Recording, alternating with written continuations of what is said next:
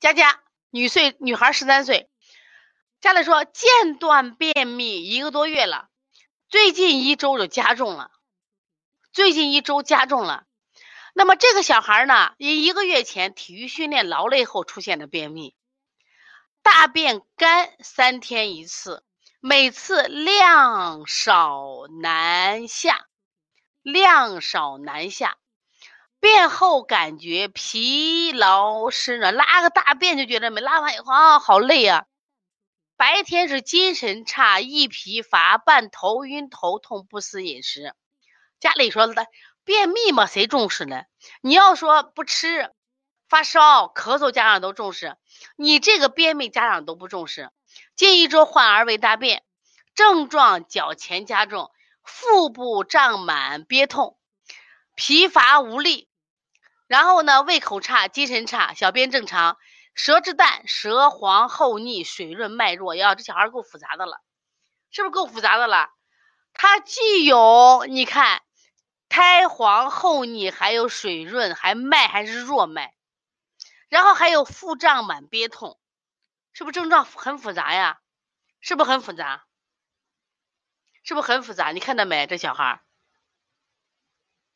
本来就有便秘，是不是啊？最近加重，加重是因为什么呀？跟什么有关？是不是跟他运动有很大关？那我们用的方法什么方法？我们来看一下。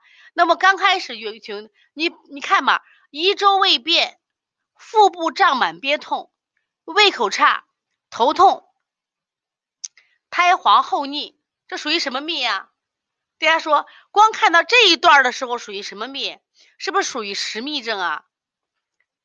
安之诺素说是这是又虚又实，但是你要知道临床的时候，往往有些症状你就看不见了，知道吧？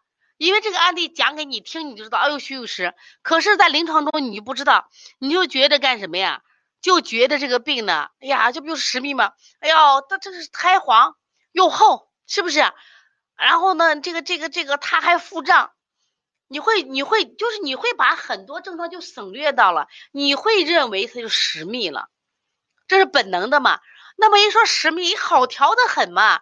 攻下法，推六腑，清胃经，清大肠，下推脊柱，揉天枢，摩腹，你就觉得这病好治，那实秘是不好治的很？你觉得这种方法也没啥，是不是啊？那么推拿三天，大便依然未解，腹部更胀了。睡觉更不安了，胃口更差了，怎么回事呢？你本来不是就那些症状拉了就好吗？结果他不拉嘛，反而不拉。反思这不对嘛？家长说推三天都不拉嘛？反思患儿是因劳累后便秘加重了吗？他因为体育训练过度了，是不是伤气了？是不是伤气了？白天精神差、易疲乏，每次量小难下，都是气虚便秘的形状。苔又黄腻还水润，这种情况下，我们讲过，苔黄腻水润，在古人对这个理解，他都认为是虚寒症，就是看着有黄，化了一点热，实际上他因为有水润，还是按寒治，不按热治。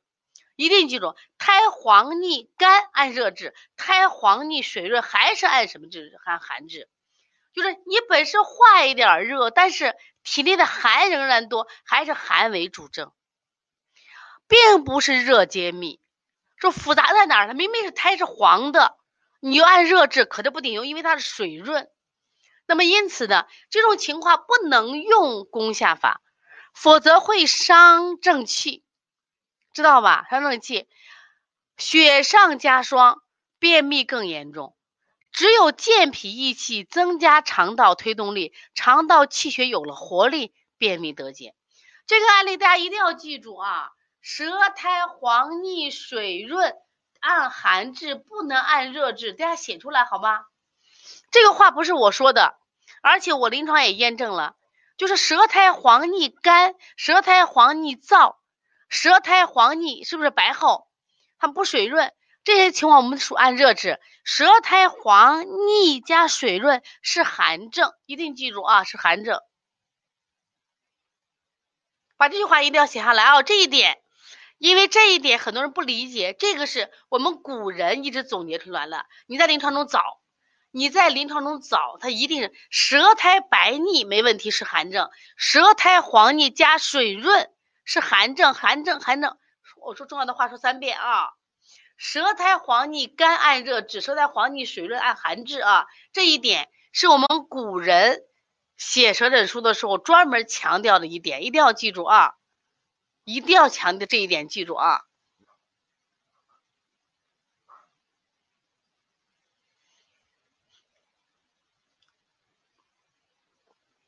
所以说，在判断舌象的时候，一定记住，记住什么呢？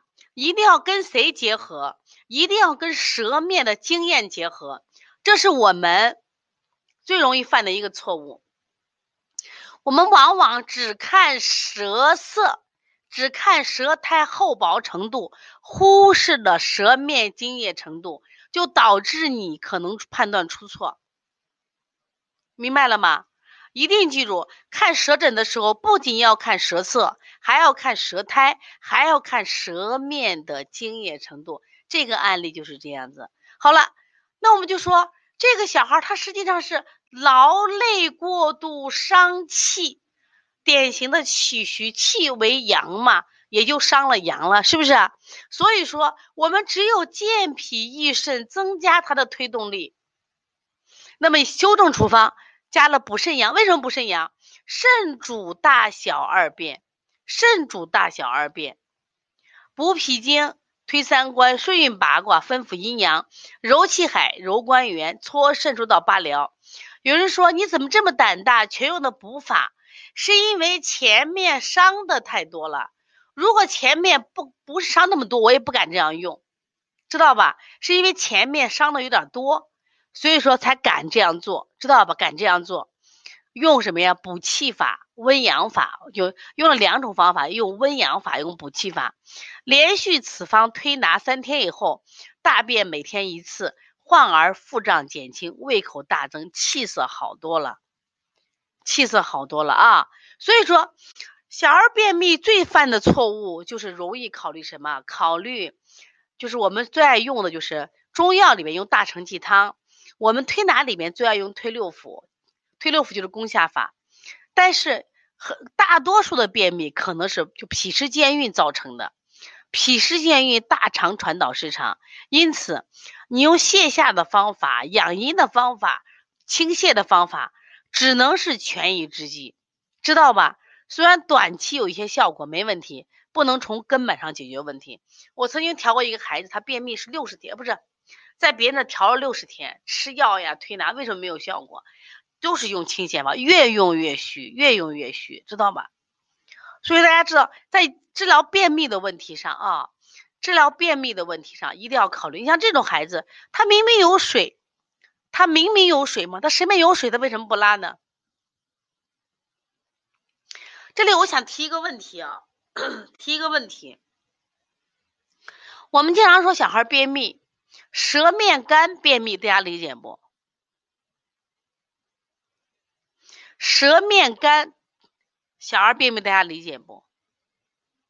舌面水润，大便还干，怎么解释？大家说一下。舌面干，大便干，可以理解吧？是不是？舌面水润，大便还是干的，请解释。来，请解释。舌面干，大便干，那缺水吗？没问题嘛，管他实秘虚秘的，阴虚秘的，我缺水吗？我大便干，那我就想问，如果是大便舌面水润，舌面水润，你大便还干，怎么解释？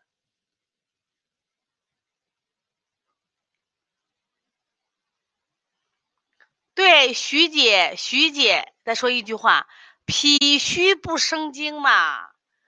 脾功能弱的很嘛，它不生精，你看它水润是不能气化嘛，不能给谁？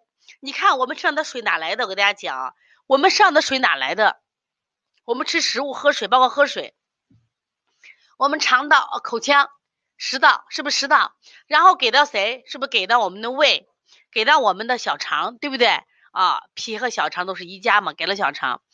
然后完了以后，经过小肠就是脾小肠，它们经过吸收嘛，升清降浊嘛，升清降浊交给谁？清就是好东西嘛，好东西交给谁？交给肺。肺经过宣发，外达皮毛，是不是啊？内濡养五脏。那濡养五脏包括不包括大小肠呀？是包括呀，包括大肠吧？也就是说，我们把吃的食物变成水谷精微，通过脾传输给肺，由肺。外达皮毛，哎呀，我的皮肤光滑，我的毛发有光泽。然后内濡养五脏，就是我的五脏六腑经过濡养，是不濡养五脏，那就好了呀。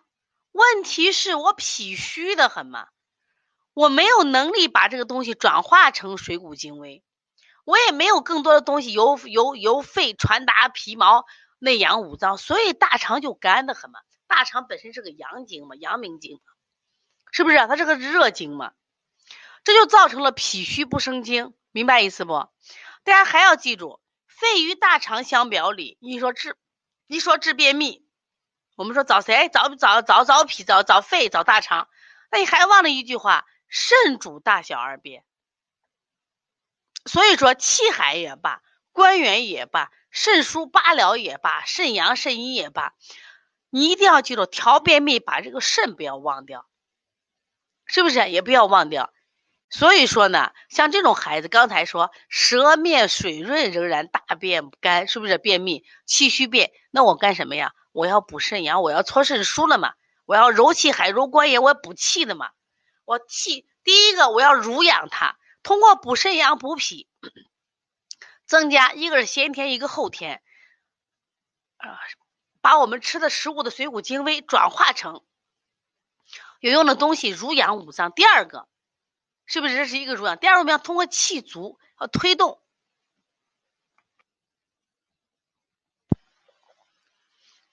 这是非常重要的啊。这个便秘听懂了吗？听懂了请打一。